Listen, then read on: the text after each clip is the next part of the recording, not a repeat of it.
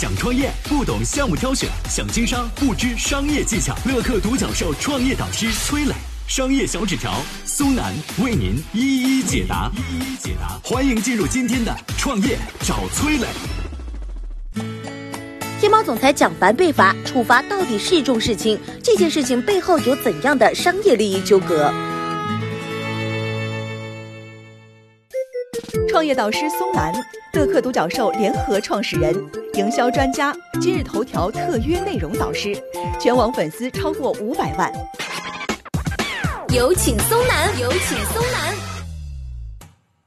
前段时间啊，一条总裁夫人手撕女网红的微博上了热搜，直接把天猫总裁蒋凡拽进了舆论的漩涡。阿里这边呢，也是迅速的行动，在调查清楚蒋凡和女网红之间并没有利益输送关系之后呢，公布了处罚的措施。记过、降级、罚款，这些都不是大动作，唯有取消合伙人身份这一条算是下了狠手。不同于传统意义上的合伙人，想要成为阿里合伙人，必须在阿里工作满五年，必须持有公司股份，而且审核极其严苛，至少要获得半数以上的合伙人同意才能够通过。可以说，阿里一年冒出三个副总裁都不稀奇，但是合伙人五年才只有一个。这一次，蒋凡被剥夺了合伙人的头衔，等于被隔离在了阿里最核心的权力圈层之外。按照常理来说吧，总裁的家务事这种新闻呢，很快就会熄火，激不起群众持续吃瓜的热情。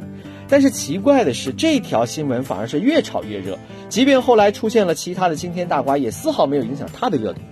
其实啊，只要稍微留意一下，你就会发现这件事儿已经过去十几天了，但是网上舆论导向却是出奇的一致，各种文章标题耸动，指向明确，就是让阿里要开除蒋凡。还有一篇名叫《阿里太子蒋凡摊上了大麻烦，逍遥死要挥泪斩马谡》这样的文章，更是被推发了两千五百一十九次，堪称是舆论操控的教科书啊。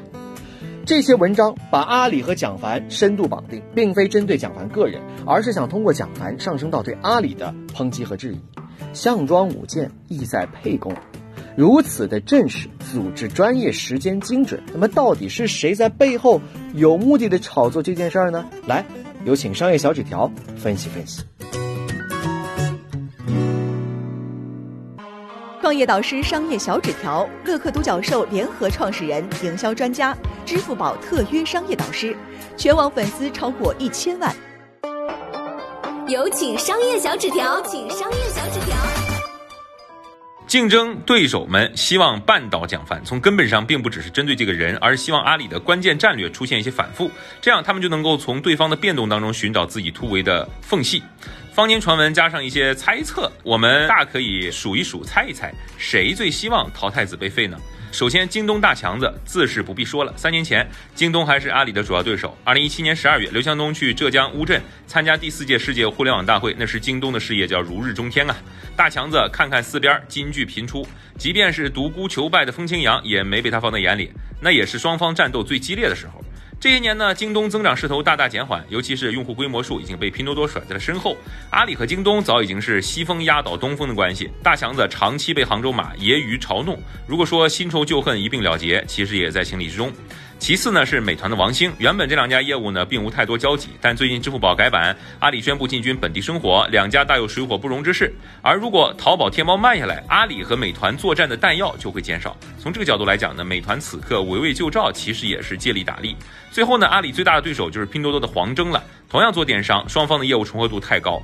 美团王兴曾经发过朋友圈说，接下来几年呢，看拼多多的黄峥和天猫的蒋凡这两个非常聪明的人如何较量，应该会非常精彩。蒋凡要是能赢这一仗，那就是当之无愧的阿里 CEO 接班人了。如果他有兴趣干这个活的话，王兴为什么要把蒋凡抬到太子的位置呢？其中是不是有捧杀的意思，我们不得而知。但是他要表达的核心意思很明显：淘宝和拼多多水火不容，必须要决出一个胜负，以一人为突破口，撬动整个战局，争取到关键发展时间。从这一点来说，拼多多的动机似乎要大一些。激烈的商战当中，没有什么单纯的道德讨论，任何一个普普通通的瓜都可能变成竞争对手的棋子。那些嚷嚷着要让阿里挥泪斩马谡的，可能并不只是盼着蒋凡倒掉，而是盼着阿里出现漏洞。